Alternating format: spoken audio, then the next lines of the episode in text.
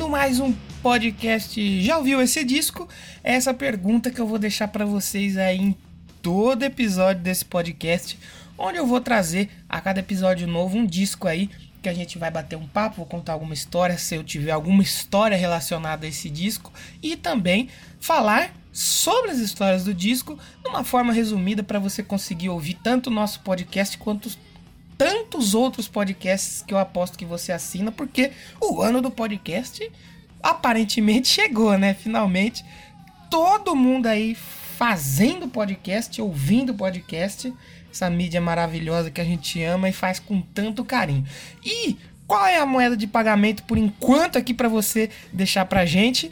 É o feedback. Vai lá no Twitter, arroba já ouviu o disco, ou no Instagram, já ouviu esse disco, e deixa um feedback pra gente. Eu tô lendo tudo que vocês estão deixando aí, muito obrigado. É, é uma forma de vocês recompensarem aqui quem tá fazendo conteúdo, quem tenta fazer alguma coisa legal. E como já ouviu esse disco, eu quero trazer para vocês aí é, um pouco de música, história. Enfim, eu sou o Danilo de Almeida e hoje eu vou falar sobre um disco. Já vamos sair do nu metal, né? Nos episódios passados falando de nu metal, teve grunge, teve pop.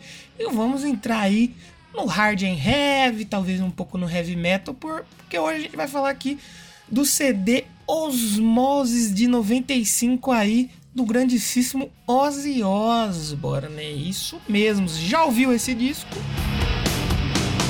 Então,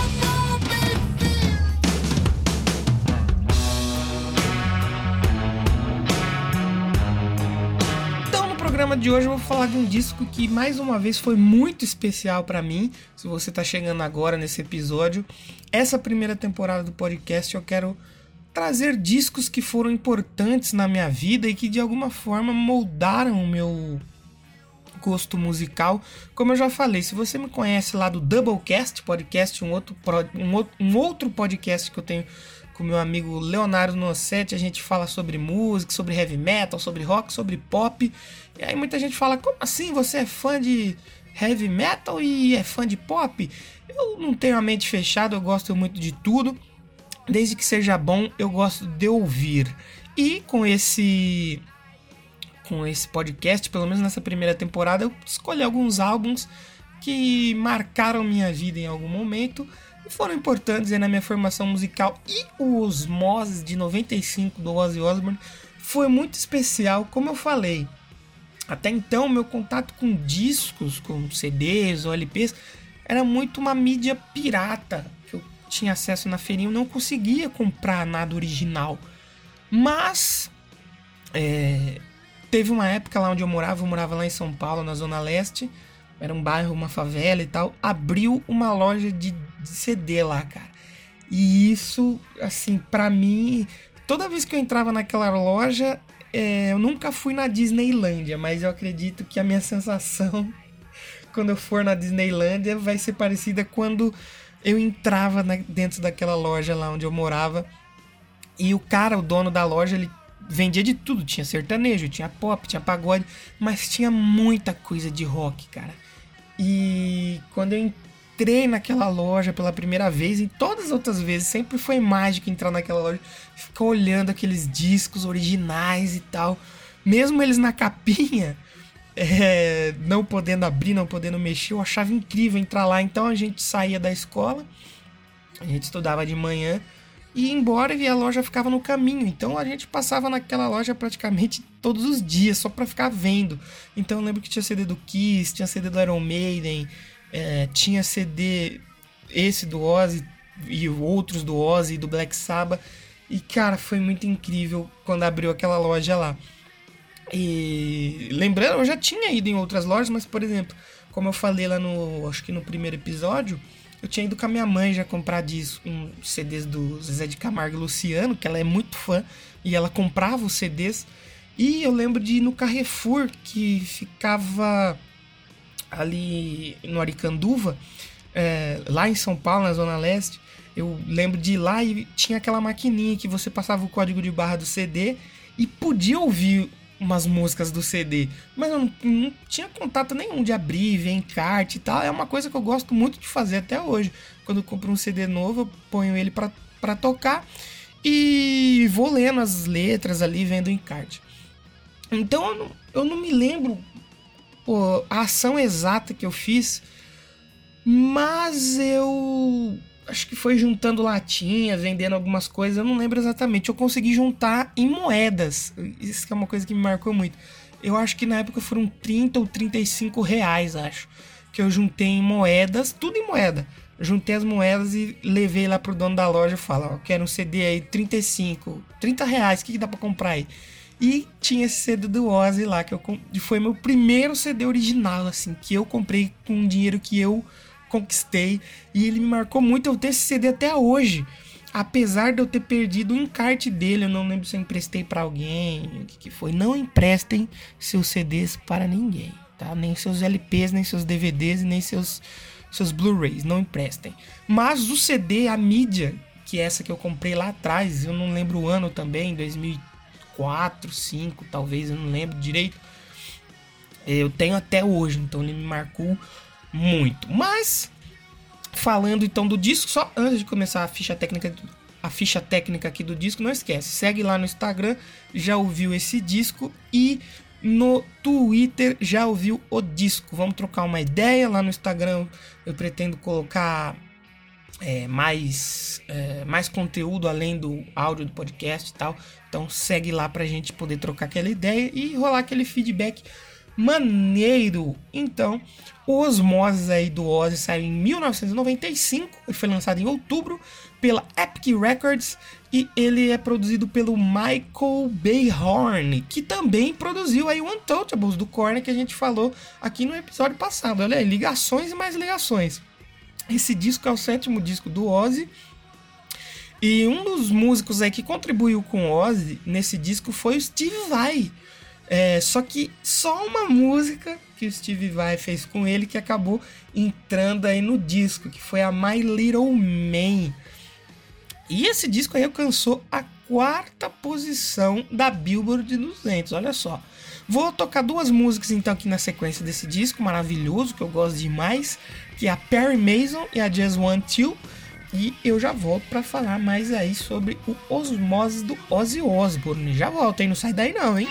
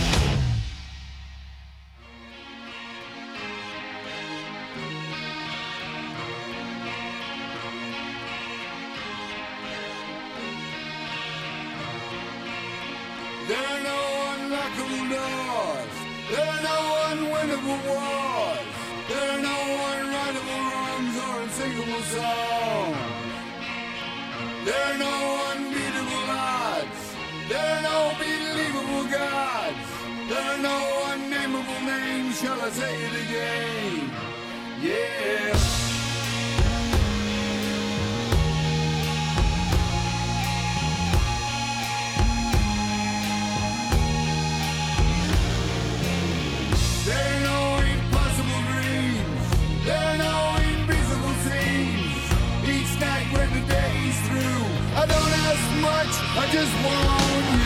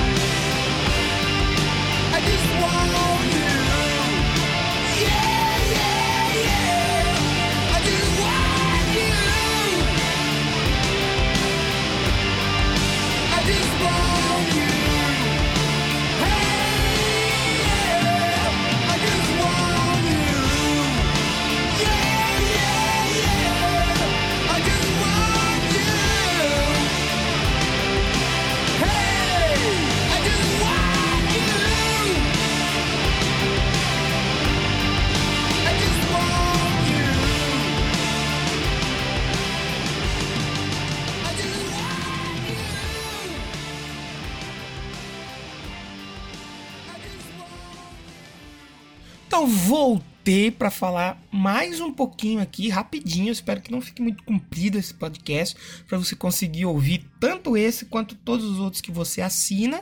Não esquece de seguir a gente no Twitter, arroba já ouviu o disco, e no Instagram, arroba já ouviu esse disco. E hoje eu tô falando aqui do Osmoses, do Ozzy Osbourne, álbum de 1995.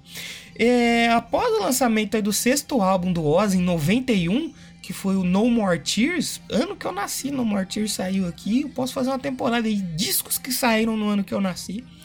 O Ozzy, ele anunciou que ele, ele iria se aposentar, falou, acabou, pra mim não dá mais, eu tô saindo da música.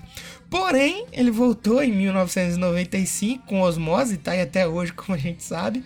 É, ele se juntou aí ao parceiro de longa data dele, o Zac Wilde, chamou o baixista, que era do Black Sabbath, Giz Butler, e o baterista Jim Castronovo, e também o tecladista Rick Wakeman. Olha só que, que, que line da pesada para esse disco aí.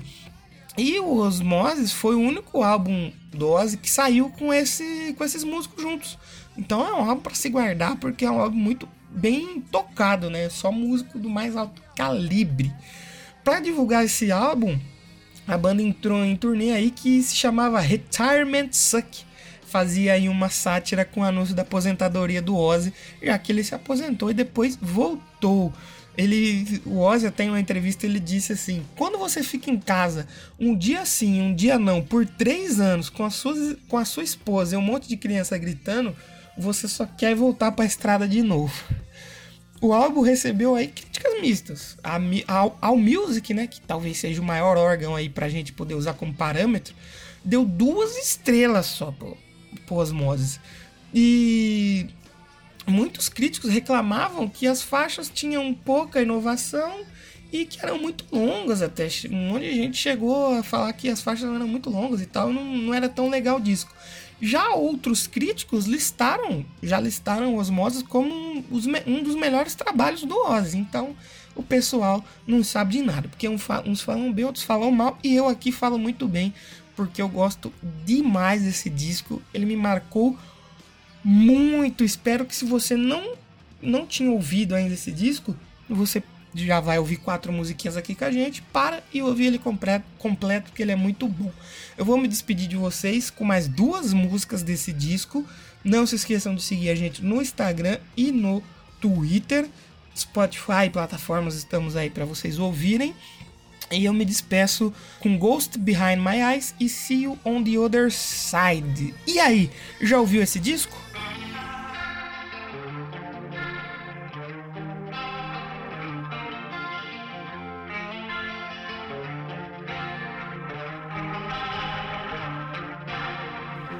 There is a person living